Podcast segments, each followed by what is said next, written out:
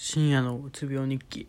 こんにちは深夜です。えー、っと前にブログにコメントしてくれた人がいてその何ていうんですかね僕もう勝手にもうマジでブログとかそういうのってもうマジで自分のやりたいようにやってたんですごい嬉しかったっていう話と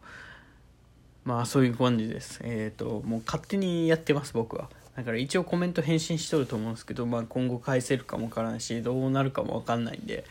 あ、あの質問箱はたまに見てますけどね。っていうのがあの質問箱多分自分の知り合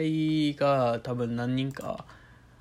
やってるんだろうなっていうのはちょっと思ってるんでまあそれが誰かは分かんないですけどまあ質問箱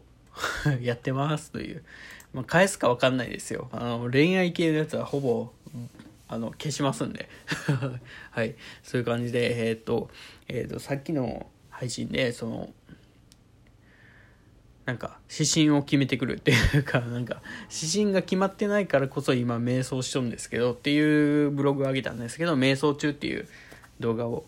動画じゃないえっ、と動画作る 動画も作ってるんですよね、ま、だからそういうので瞑想してるんですけどそのポッドキャストでその瞑想中っていうのをえっ、とポッドキャストで、えーと、ブログで書いたんですけど、えーと、まず大学の勉強ですね。その何ですかね大学院に行く予定でその院士の勉強をしてるんですけどずっとそれがメインになってるんですよね。大学院士の勉強。大学院士に受かるための勉強がメインになってるんですよ。でもそのあの大学ってその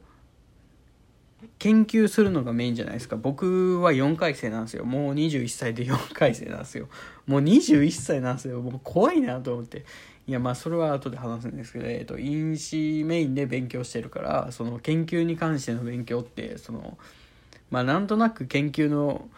内容分かりましたぐらいしか分かってないんですよ。でそこから論文とか読まないといけないじゃないですか。理系なんで一応その読めとか言われるんですよ。その毎回毎回。でも何読めばいいか分からんしなとか思ってそのまんま流してるんですよね。あ僕読んでないっすみたいな感じでなんか僕なんか謎に当てられるんで。まあ院に行くからっていうので名前を知られたからっていうのはあるんかもしれないですけどでその勉強に関してはその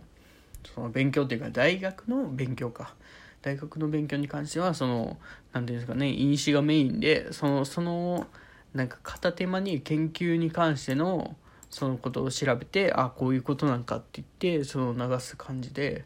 あんまり何もできてないと思うから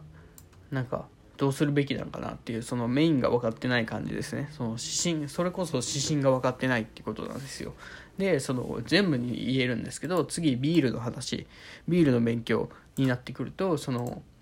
なんか寝る前にそのビールを作る本っていうやつがあるんですけど日本では作れないんで結局できないんですけどその何て言うかなそのビールの作り方みたいなこうしてこうしてこうしてこうしとるよみたいな話を見てああそうなんかって思うのとそのビールの札幌ビールのその人の論文かな？っていうのを一応調べてはおるんですけど調べただけでそのそれの内容を見てないしで内容を見るとその有機化学がメインなんで僕ちょっと違うんですよねそこと今。だからそのそうなるとその図書館とかに行って本を調べていろいろ調べてしないといけないなと思ってその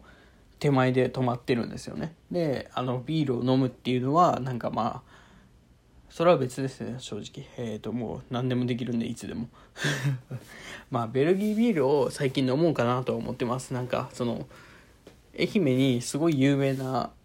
愛媛に住んでるんですけどいやこんなこと言っていい？なんかいつも言わないようにしてたのはなぜかなと思うんですけど、えーと、愛媛に住んでるんですよ。で愛媛のそのすごい有名なあのブリュワリーがあってそこに一回聞きに行ったんですよそこがそのあんままだあんまっていうかそのくっそいうもう世界日本で知られたりとかする前にその聞きに行ったことがあってそこの外国人に「まあ作らんといかんよねはっはっは」って言われて。確かにと思いながらでも日本でできんやって思ってその知識だけは入れとこうと思ってそのまあ何て言うんですかねその知識だけ入れときゃ最悪そのまあ何て言うんですかね作るってなった時にある程度知識がある状態でいかないといけないじゃないですか。その大体その日本のクラフトビールのメーカーだとするとその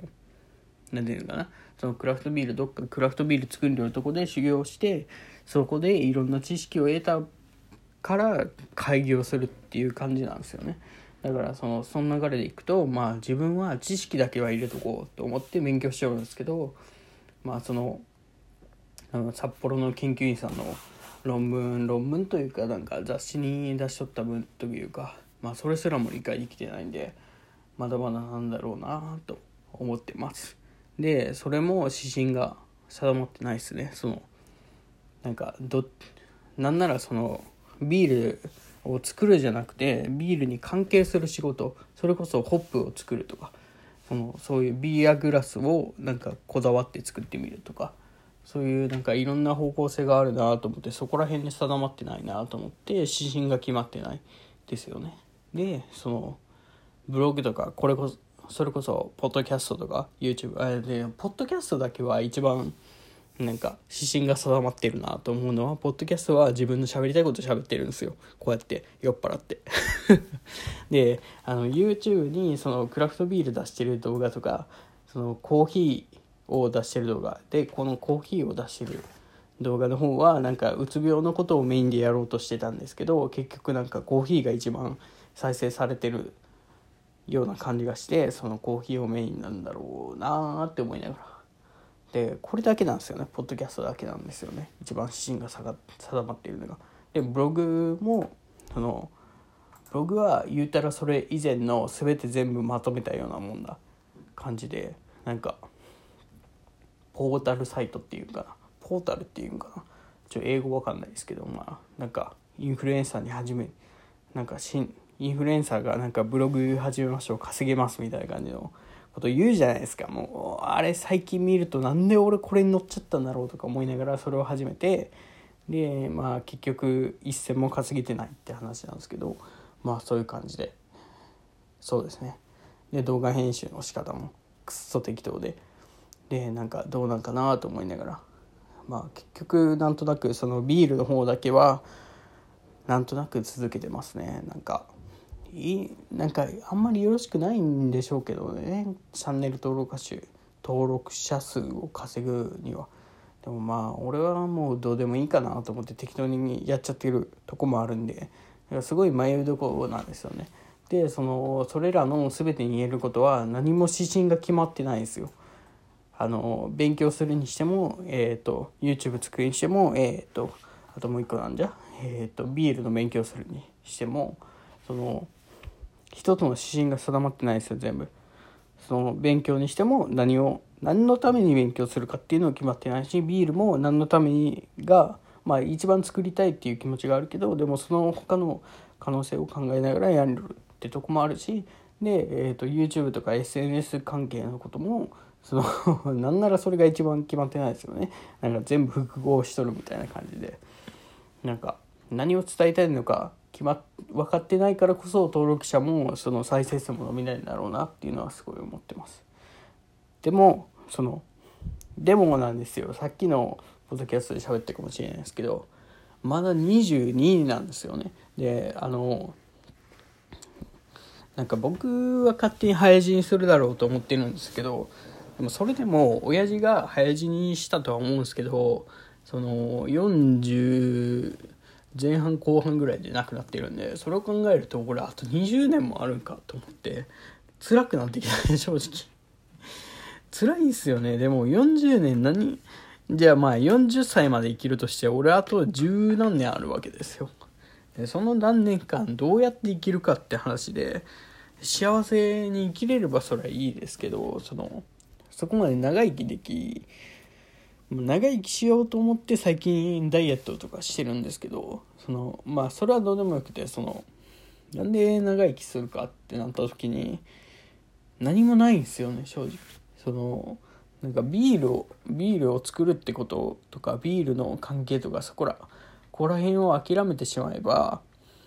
別に今死んでもいいと思うんですよ。マジで。でもそれをやめてないってことはそこまでの意味があるんだろうなってすごい思うんですよ。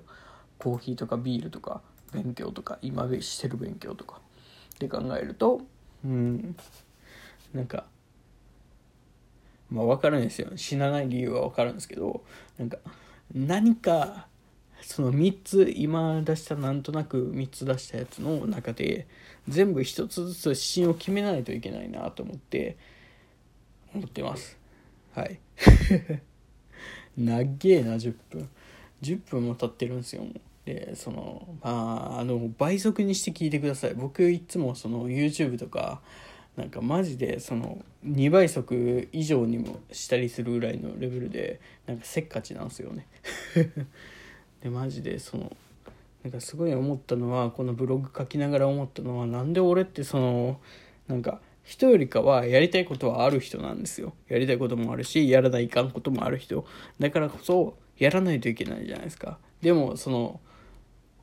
3つぐらいやりたいことやりたいことやらないといけないことがあるのにその2つをややり残したというかそのほっとかしてその1つに集中しているというか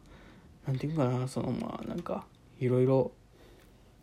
捨ててるなと思ってでもその中ででも今は若いじゃないですか。若いからこそまだできることもあるし、まあ、病気だからっていう病気だからその止めないといけないのかなって思いながらもでも若い時と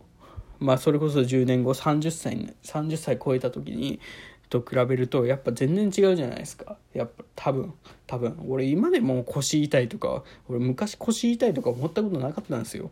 でも今勉強してて椅子座ってたら腰痛いって思い出したんですよ。で考えるとその何ていうか30歳になるとこれがどんどん増えていくんだろうな。肩痛いとか腰痛い足痛いとかそのいっぱい増えていくんだろうなと思うとそのもっと今のうちにやっとくべきなんじゃないかなとか思ったりとか。してますね。なんかもうなんかいつも喋りながら方向性わからんなるしなんかこんな大きい声で喋れるから隣に聞こえんどんだろうなとか思いながらでも隣昨日あの窓開けながら喋っててちょっとうるさかったなとか まあちょっと窓閉めてるし今いけるかなとか思いながら撮ってますっていう。まあそういう感じでした。はい。今日はちょっとおとなしくして寝たいと思います。それでは。ご視聴ありがとうございました。